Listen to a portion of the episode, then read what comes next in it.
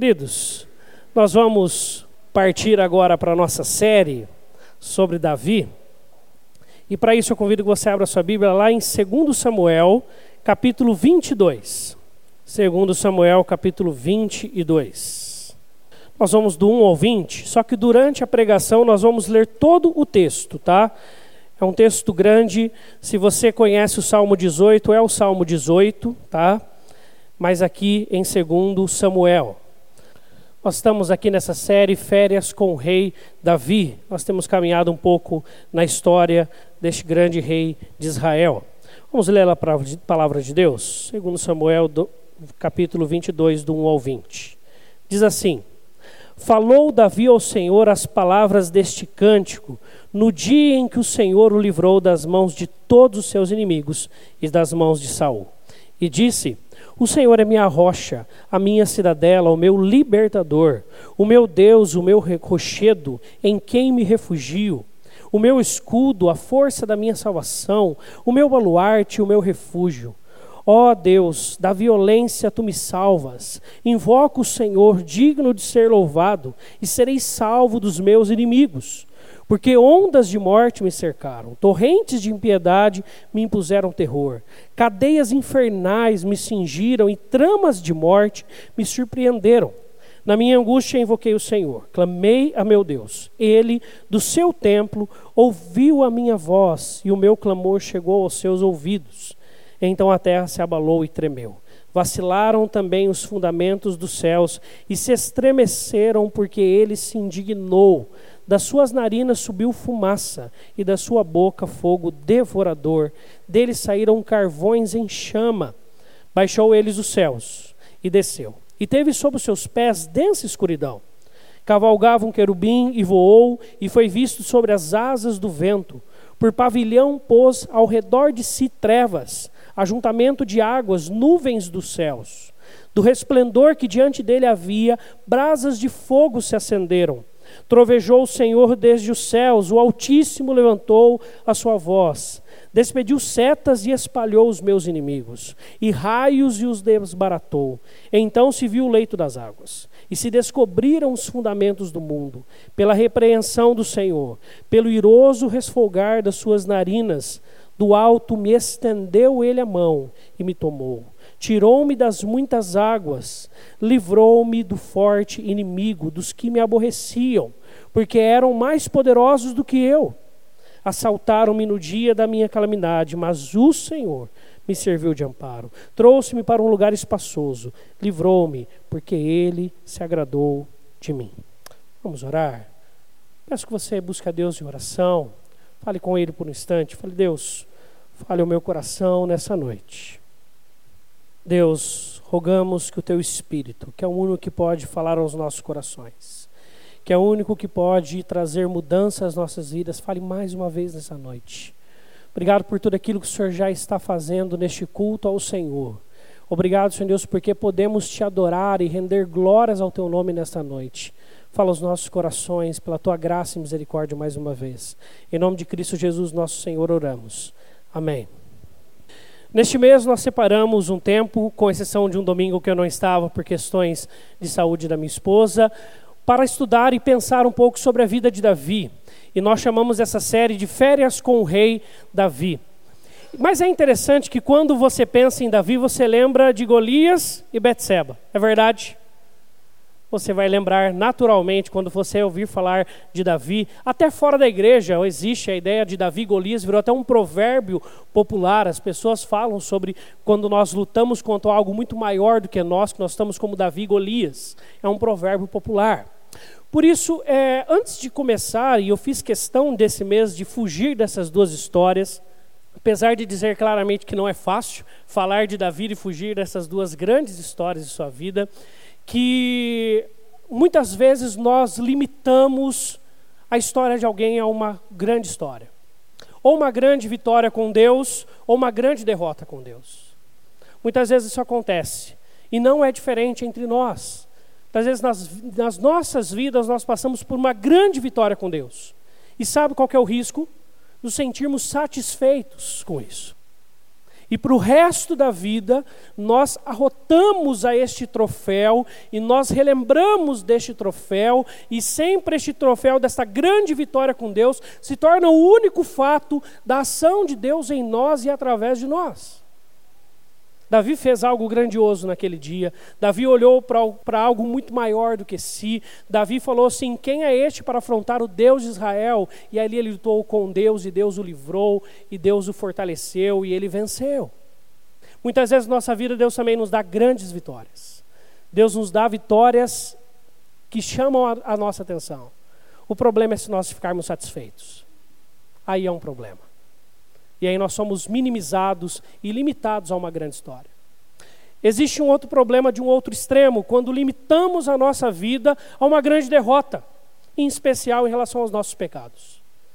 Quando algo na nossa vida, como foi com Davi e Betseba, uma grande falha, uma tristeza muito grande para todo o povo, Davi sofreu muito com isso, passou por consequências terríveis. Mas a história de Davi não se limita a essas duas histórias. E por isso que neste mês nós não quisemos contá-las, nós não quisemos falar delas, nós quisemos falar de outras coisas que aconteceram com Davi. Porque a história de Davi, se você depois separar em casa, for ler primeiro, segundo Samuel, você vai ver que é uma história muito grande. É uma história repleta do agir de Deus. É uma história como a minha, sua, cheio de acertos, cheio de erros. Mas uma história onde Deus se relaciona com o ser humano. Uma história do agir soberano do Senhor. Por isso, a primeira dica que eu queria dar com esse nosso é, recorte que fizemos na história de Davi, excluindo essas duas histórias, é para a sua vida. Não se limite a uma grande vitória com Deus. Às vezes você participou de uma grande viagem missionária, às vezes um dia Deus te usou para discipular alguém, às vezes um dia Deus te usou no ministério, às vezes um dia você já foi um grande homem de Deus, um grande leitor da Bíblia, às vezes um dia, queridos, ficou para trás. Ao mesmo tempo, não se limite às suas derrotas. Às vezes nos escravizamos por elas. Foi sim um grande erro. Foi um grande tropeço. Deve, foi tratado diante de Deus. Amém. Viva para frente. Né?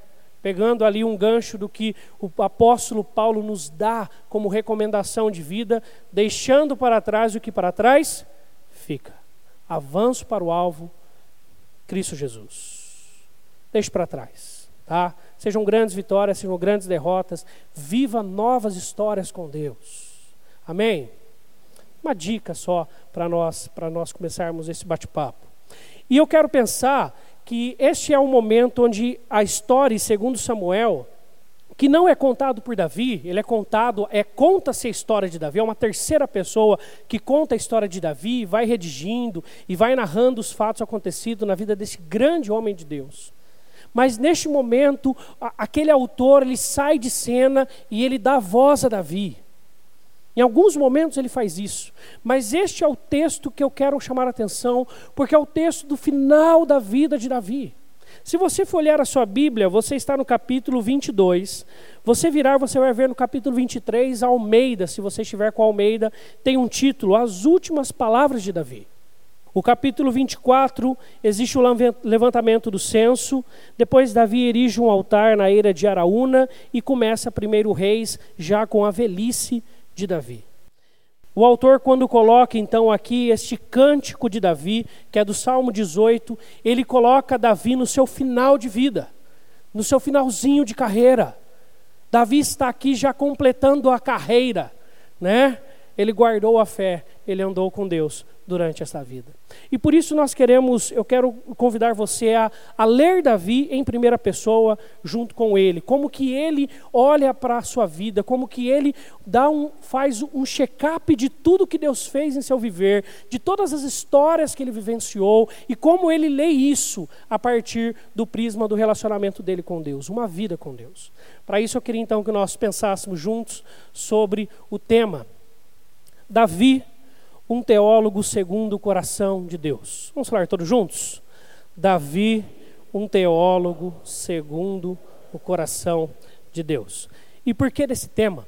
É, o pessoal diz que de médico e louco todo mundo tem um pouco. Né? E eu acredito que a reforma fez um grito muito grande e maravilhoso, a reforma protestante, há 500 anos atrás, e dizendo de teólogo também. De médico e louco todo mundo tem um pouco, mas de teólogo também.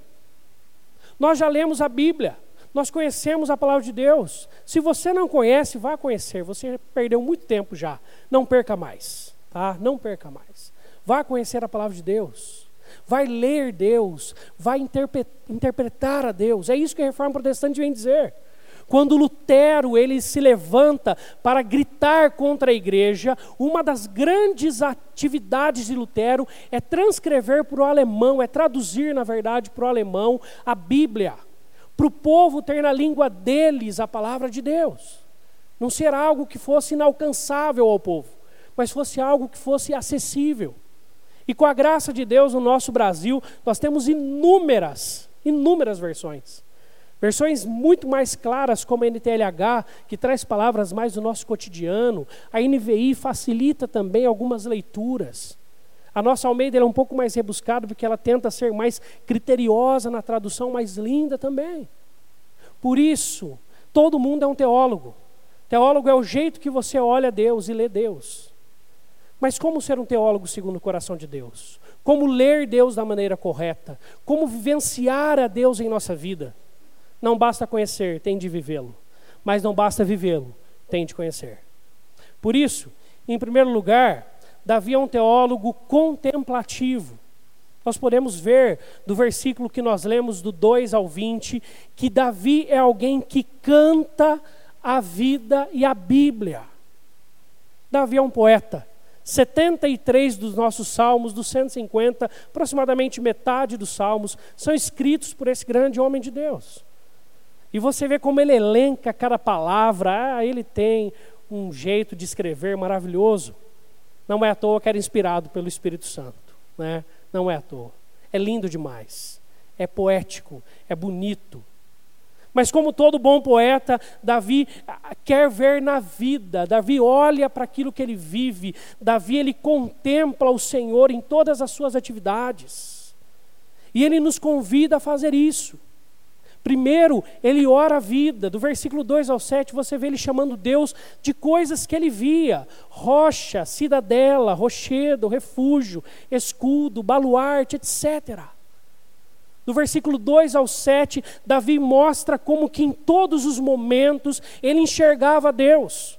Quando ele estava fugindo de seu filho, quando ele estava fugindo de Saul, quando ele estava escondido nos refúgios do deserto, ele via aquele refúgio como Deus o abraçando, como Deus cuidando dele.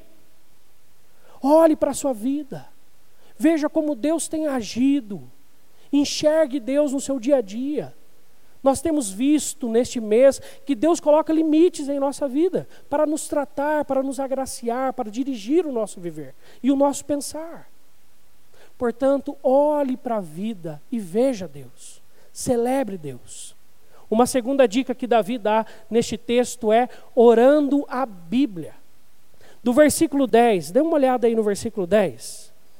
Baixou ele os céus e desceu e teve sob os pés densa escuridão. Você lembra deste fato na história do povo de Israel? Quando Deus se apresenta em densas nuvens se você está lembrando da saída do povo do Egito no Monte Sinai, quando o povo acabou de sair ali do Egito e Moisés está ali no pé do monte, e Deus fala: sobe, Moisés. E ele sobe, e Deus fala assim: ó, vou descer numa nuvem escura, o povo não me verá, você também não me verá, e eu falarei a você. É muito interessante como que quando Davi está relatando as histórias que ele ouviu dos seus pais, as histórias do povo de Deus que ele leu nos escritos de Moisés. Davi era um homem que tinha contato com a palavra de Deus até então, com os cinco livros da primeira, os primeiros cinco livros da, da Bíblia.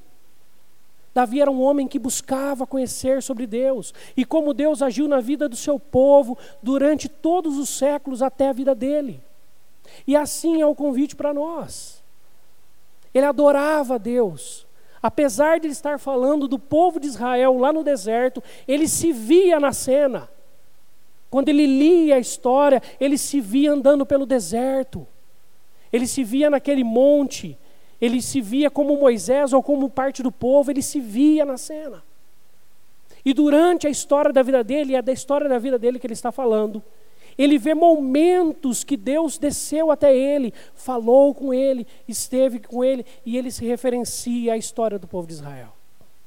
Não mais diferente disso, mas também na ideia do livramento. O versículo 16 e 17 diz: Então se viu o leito das águas, e se descobriram os fundamentos do mundo. Pela repreensão do Senhor, pelo iroso, iroso resfolgar das suas narinas, do alto me estendeu ele a mão e me tomou, tirou-me das muitas águas. Quando Deus faz isso com o povo de Israel?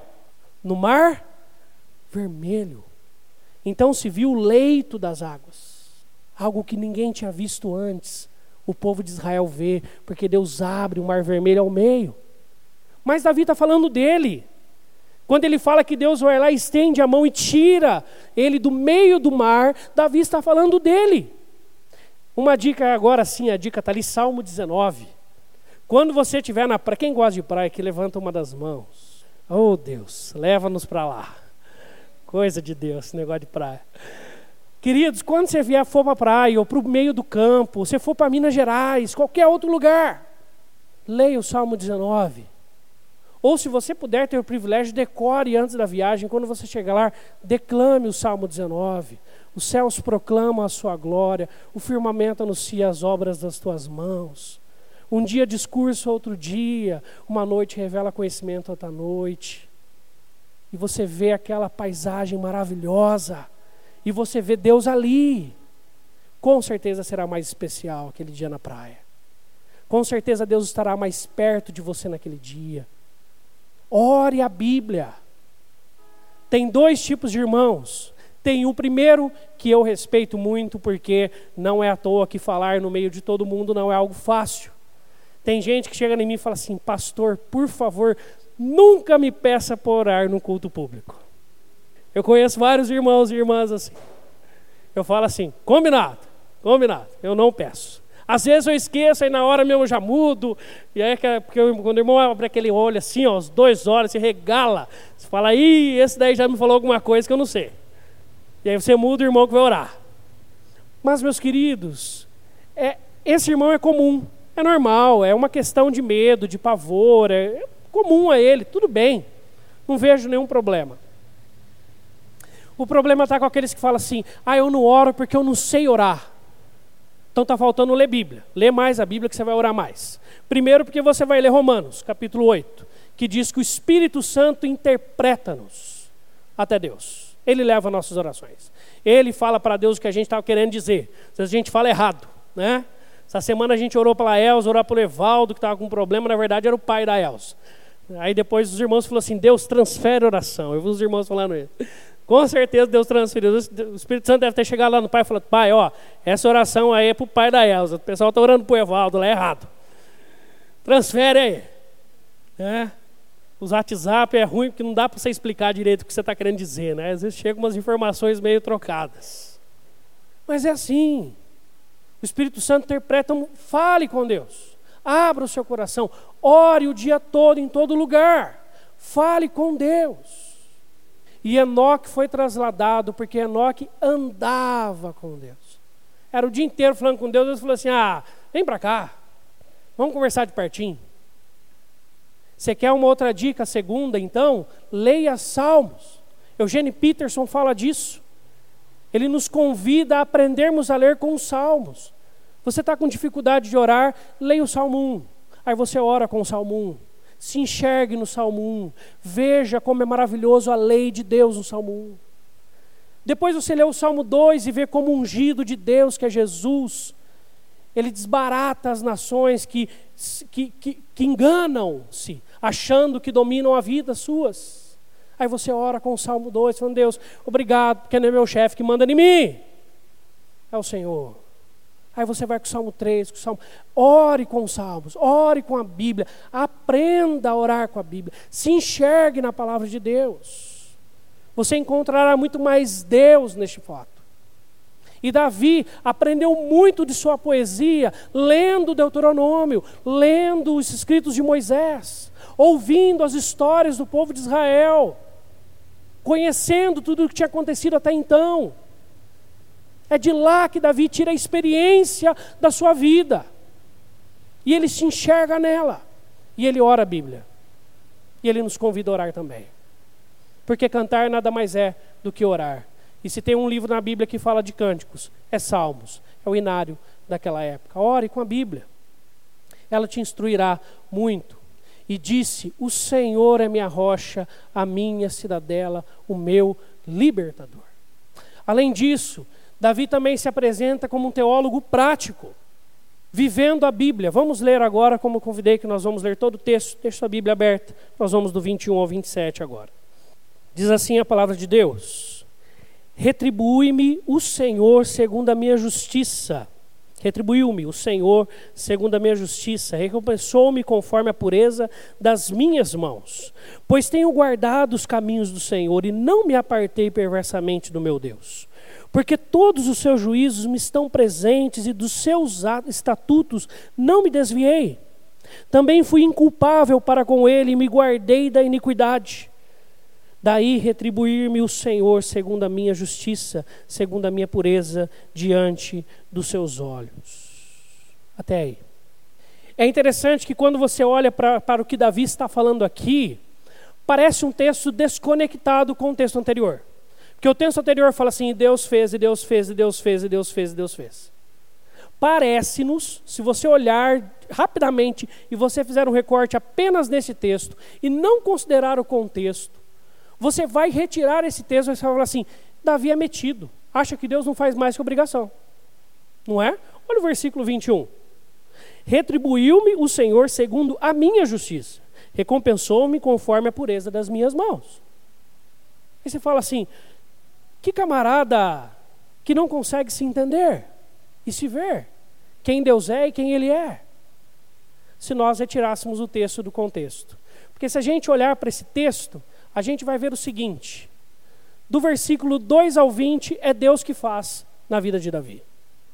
Do versículo 21 ao 27, Davi fala deste relacionamento com ele, da prática dele, moral perante Deus. E do 28 ao 51, é Deus com Davi de novo. É Deus com Davi de novo. Então, Davi não está falando aqui que ele fazia porque ele era bom e que Deus simplesmente o respondia diante da sua dignidade. O Salmo 32 que lemos nos deixa claro que Davi não pensava assim. Que Davi sabia que era um pecador. Se você ler o Salmo 51, se você ler a história de Davi, você terá claramente que Davi não entendia-se como alguém que fazia por merecer com Deus, mas que era alvo da graça de Deus, do agir cuidadoso e sem merecimento do agir de Deus. Mas Davi também nos chama a atenção para algo importante dentro da sua teologia. Ele fala: Deus, eu sei que o Senhor faz, eu sei que o Senhor é maravilhoso, mas eu também preciso fazer. Eu também preciso levar a sério a minha vida contigo. Eu também preciso praticar aquilo que leio. Eu preciso ter seriedade com a minha prática cristã. Davi não fala de Cristo, mas Davi vive Cristo naquela época. E por isso que ele está falando da prática moral dele. Deus, eu também tenho te buscado, eu tenho te servido, eu tenho te honrado. Quando você olha o contexto, você vê primeiro isso daqui, ó, um desequilíbrio no, no Zé familiar. Existe um desequilíbrio muito grande. Davi fala muito pouco dele aqui. Fala muito mais de Deus em todo o texto, nos 50 versículos. Ele fala muito mais de Deus. Ele fala pouco dele. E é uma verdade. Se você olhar para a sua vida, Deus já fez muito mais por você do que você por Ele, não é verdade? Na vida de todos nós. Na vida de todos nós. Esse desequilíbrio do agir gracioso e misericordioso de Deus conosco e do nosso pouco fazer com Ele é uma verdade na vida de todos nós.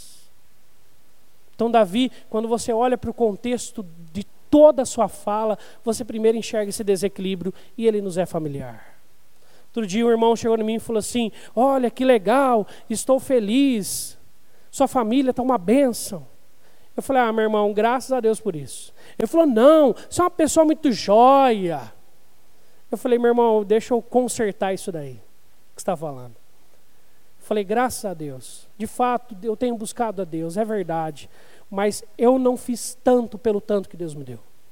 E a gente nunca vai fazer. Nós nunca vamos correr o tanto que Deus nos vai fazer avançar. Nós nunca vamos ser tão santos quanto Deus nos abençoa. Nós nunca seremos aquilo que queríamos ser. para a graça de Deus tão abundante sobre nós.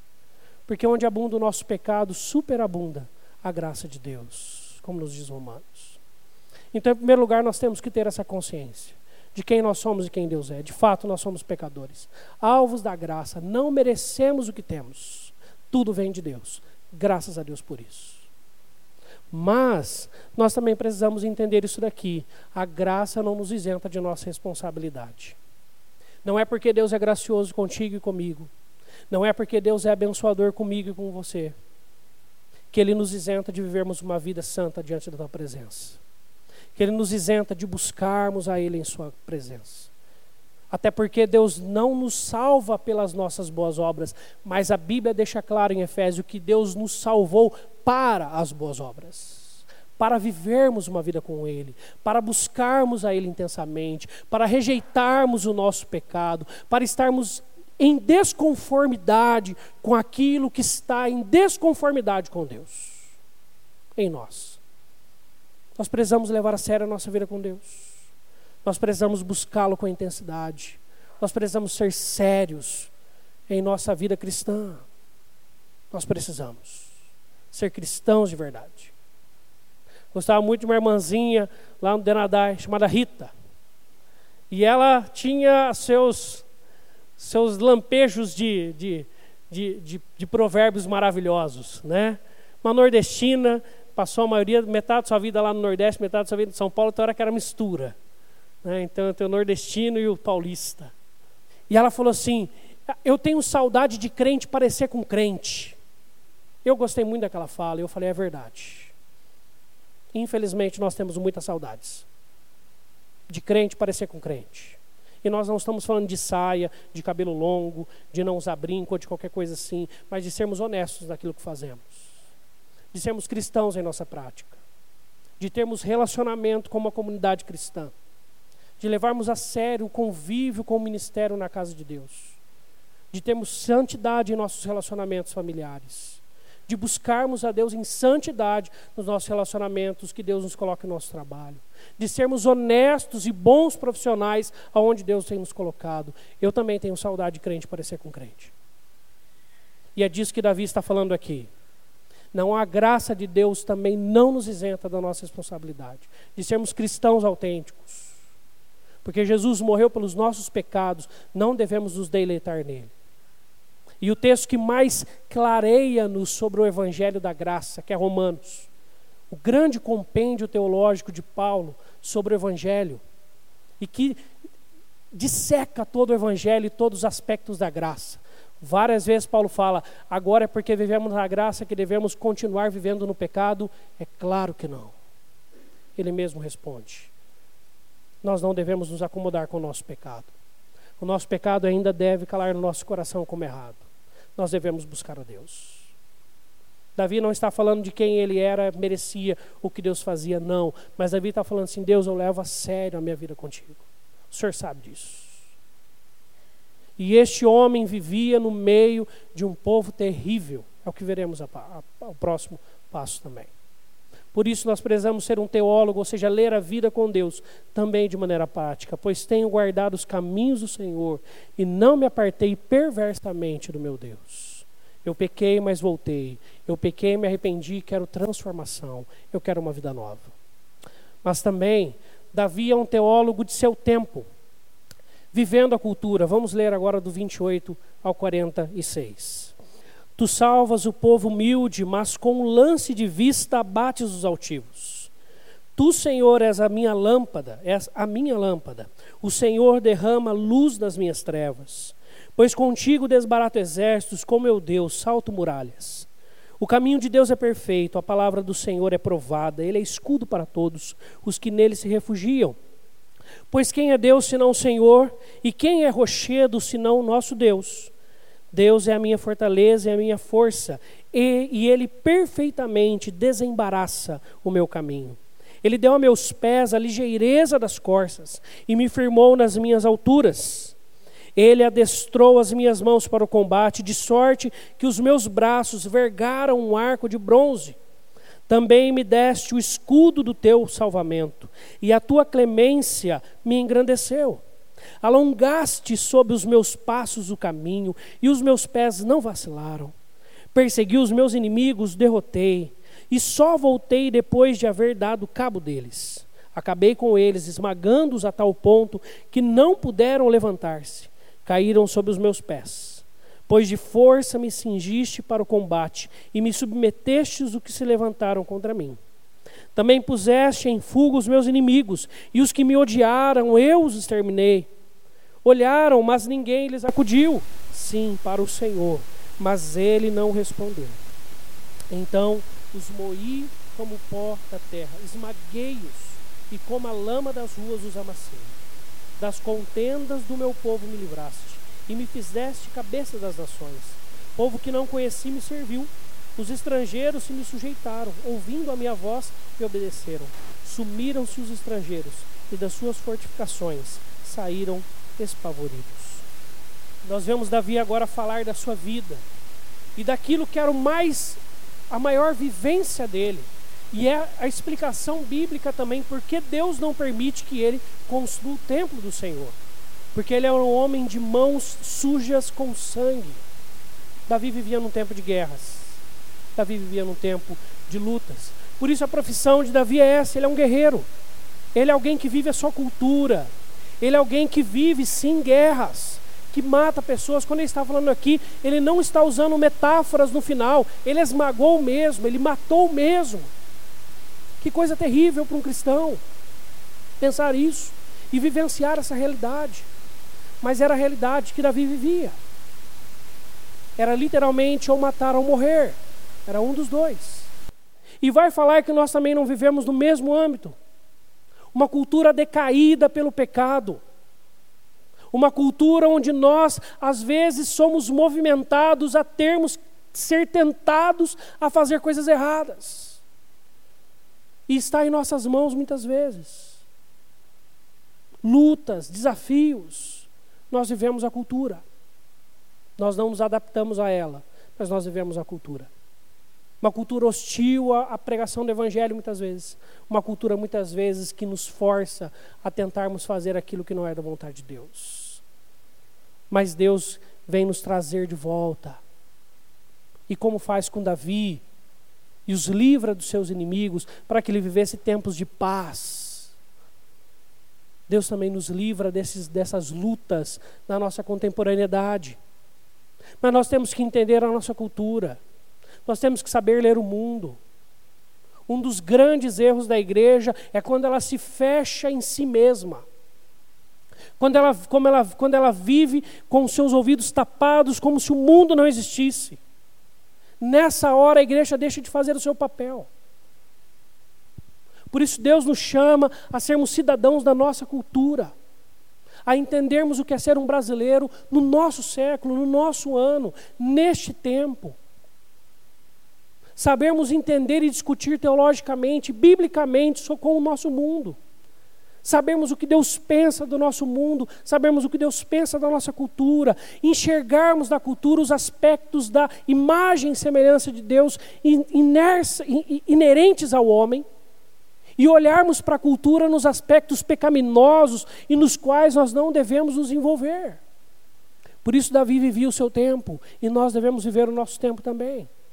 É certo que Davi, apesar de todas as lutas e desafios, ele se diferenciava. E se diferenciava no seu meio, o meio de filisteus e cananeus. Os, os, os, achados arqueológicos acham as grandes e grandes taças de cervejas e de bebidas da época dos filisteus. E acha as grandes casas de meretrizes dos cananeus, os templos usados para adoração a Deus, Afrodite e outras deusas mais. Por isso, quando nós entendemos Davi neste contexto, nós vemos que apesar de tudo que Davi fez de errado, sim, ele conseguiu se diferenciar. Ele era um rei que olhava para o Senhor. Depois de Davi passam aproximadamente 20, 20 e poucos reis no norte e um pouco mais no sul. E Davi é o rei que consegue seguir mais a Deus. Tanto que, se você continuar a leitura de Samuel, segundo Samuel, e você entrar em 1 e 2 Reis, você verá nas descrições dos reis: Este fez o que era reto perante o Senhor, segundo meu servo Davi. Então, apesar de todos os seus erros de Davi em sua época, Davi conseguiu viver de forma diferenciada na cultura. É claro que Davi também errou muito, mas existe um outro personagem bíblico que excede em muito a Davi, seu descendente, o Verbo encarnado. Jesus é circuncidado, Jesus passa por todos os ritos judaicos. E ao mesmo tempo, Jesus convive com a sua cultura. Quando você enxerga Jesus aos 12 anos, Jesus está fazendo o que todo jovem fazia no templo perguntava, queria conhecer, porque ele convivia com esses professores diariamente, nas sinagogas.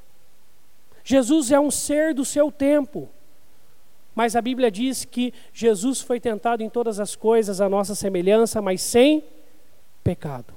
Mas sem pecado. Por isso Deus nos colocou no Brasil do século 21. Deus te colocou onde você trabalha. Deus te colocou onde você estuda. Deus te colocou onde você mora, para você viver a cultura que nós temos. E Deus te dá sabedoria, buscando, como nós já vimos, tanto biblicamente quanto na prática, para olharmos para esta cultura que está à nossa volta e enxergarmos os aspectos de Deus nela e nos envolvermos com ela nesses aspectos, mas enxergarmos os aspectos do pecado e falarmos: Isso não serve para mim. Precisamos aprender a viver viver no nosso mundo, saber responder às perguntas que o mundo tem nos feito. Faça um exercício uma semana. Quando você estiver a assistir televisão ou a ver internet e outros meios de comunicação, comece a ver as notícias ali vinculadas. E tente responder o que Deus tem a ver com isso. O que, que a Bíblia fala acerca disso? Qual o pensar cristão teológico sobre isso? A palavra de Deus nos convida a sabermos dar a razão da nossa fé a todos que nos perguntarem. Nós somos convidados por Deus a estudar, a sermos teólogos de verdade, a sermos aqueles que, que buscam a palavra de Deus, a lermos mais a Bíblia e sabermos interpretá-la no nosso mundo. Por isso, em último lugar, nós precisamos então entender que nós não nos tornamos cristãos num deserto social, cultural ou político. Nós não nos tornamos cristãos num deserto. Deus nos colocou no local e no país onde estamos para sermos uma igreja relevante em nosso meio, que apresenta os padrões de Deus para o nosso mundo e responde às perguntas que a sociedade tem nos feito. Além disso, nós temos que lembrar de quem Deus é.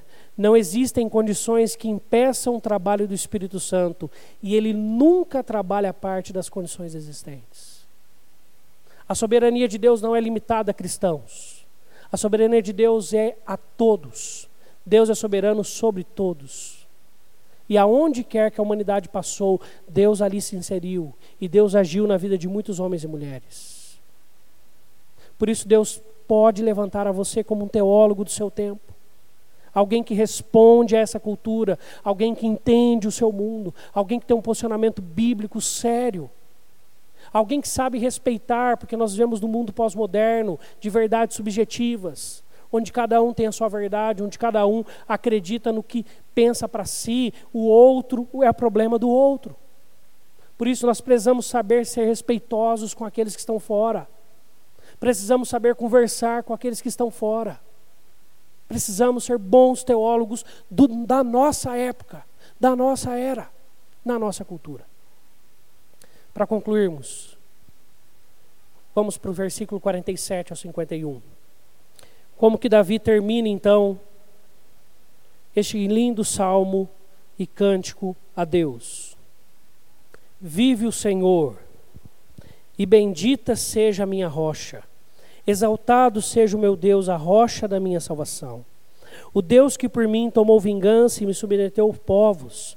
O Deus que me tirou dentre os meus inimigos. Sim, tu que me exaltastes acima dos meus adversários e me livraste do homem violento. Celebrar-te-ei por entre as nações, ó Senhor, e cantarei louvores ao teu nome.